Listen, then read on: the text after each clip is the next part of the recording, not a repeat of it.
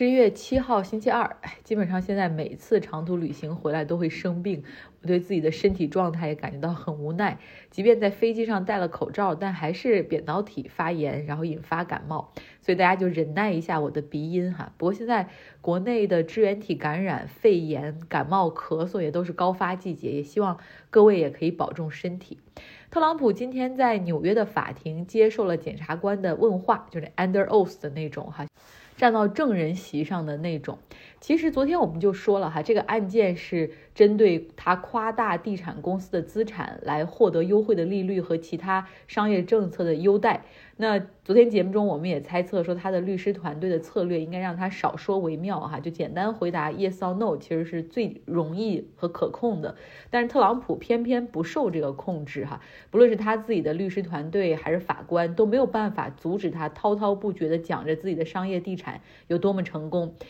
比如说，他会详细的说，呃，我的高尔夫球场有多好的条件，这个赛道的设计是多么独一无二，这个草坪从哪儿来的，佛罗里达的天气又怎么样。得天独厚，然后苏格兰的阿伯丁，他们有一个高尔夫球场，那个地方又是欧洲的石油之都，经济多么多么的好。法官真的是忍无可忍哈，多次打断他说：“这不是你的广告时间，也不是你的 political rally 的时间，就是你政治的 campaign 的时间，没有人想听你说这些，请你言简意赅的回答问题。”但是 Trump 也不示弱哈，他就直接说：“Your Honor 啊，法官大人，你如果不了解我的话，你怎么能够做出公平的裁决呢？”然后他甚至还攻击检察官就是政治黑客，然后还说欺诈的是这个法庭而不是我。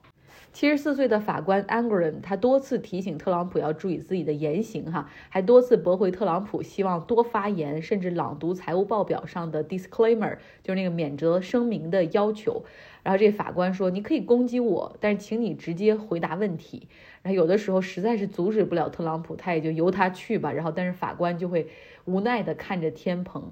或者是出现那种苦笑、有讽刺意味的笑容等等。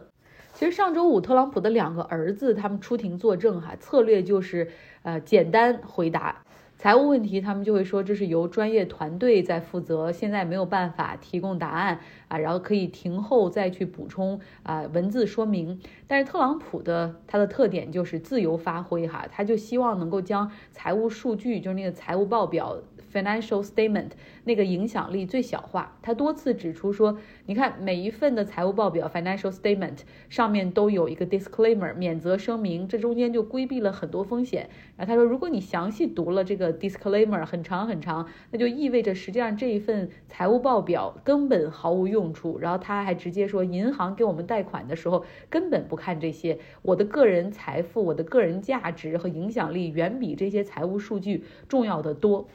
银行放贷的时候，究竟看不看财务报表呢？这个问题会留给银行的那些人来回答哈，他们会在。呃，本周或者下周的时候出庭作证，到时候就能够看到特朗普的这种多言是不是在给自己找麻烦。因为这是一起民事诉讼案件，所以特朗普他比较放松，然后更加自由发挥。但是同时别忘了，特朗普身上还背着四个刑事诉讼，包括选举资金违规的使用、机密文件拒绝归还、干预选举结果的产生，以及暴徒冲击国会山他在幕后的指使。那这些案件哈，这四个案件。是刑事诉讼，他多半都已经是拒绝亲自出庭。然后，另外他的团队的策略还是在帮他申请延期，理由就是二零二四年总统选举，哈的他的 campaign 正在火热的进行之中，哈，特朗普没有时间去参加庭审。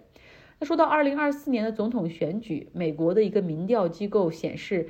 特朗普在关键的六个摇摆州，就是亚利桑那州、乔治亚州、宾夕法尼亚州、密西根州、内华达州、威斯康星州，是全面领先拜登。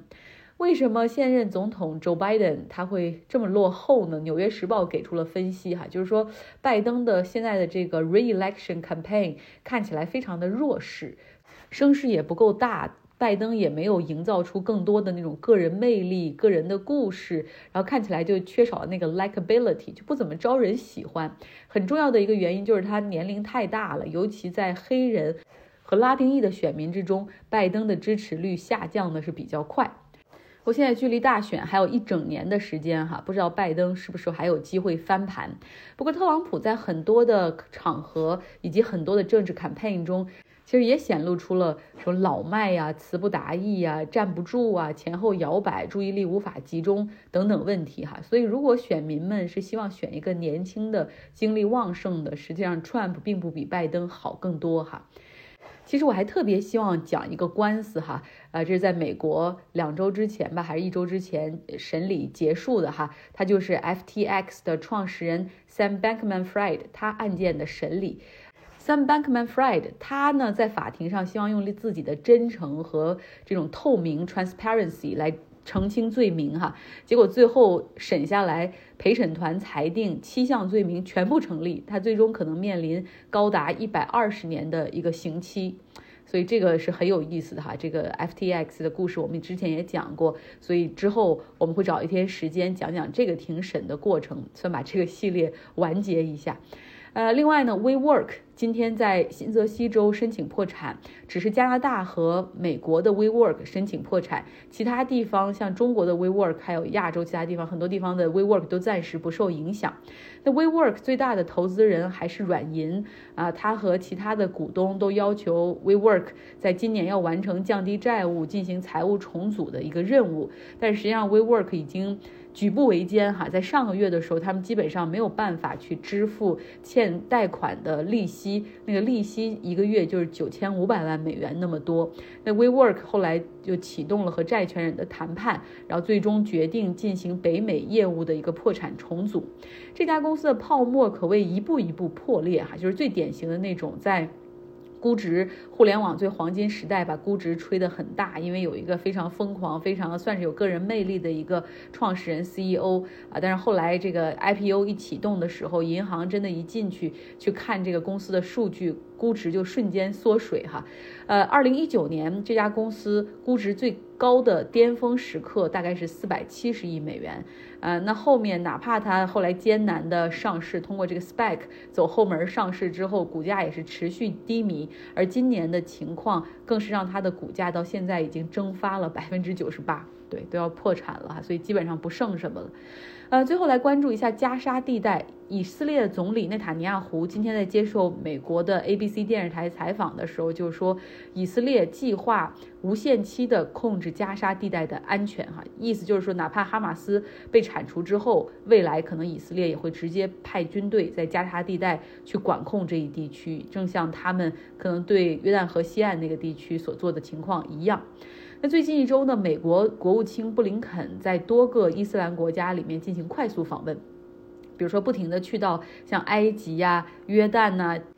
伊拉克、土耳其，就是希望美国的这些盟友可以阻止更多的伊朗所支持的那些代理人卷入战争。那目前呢，像黎巴嫩的真主党、也门的胡塞武装以及伊拉克一些。和伊朗结盟的民兵组织都跃跃欲试哈，所以美国方面是希望这些盟友可以去控制一下现在中东的局势，不要再升级和局势恶化。但是美国的这些伊斯兰盟友也是说了哈，说我们可以去做我们能做的，但是条件必须是美国应该主动快速促成以色列对于加沙地带的停火。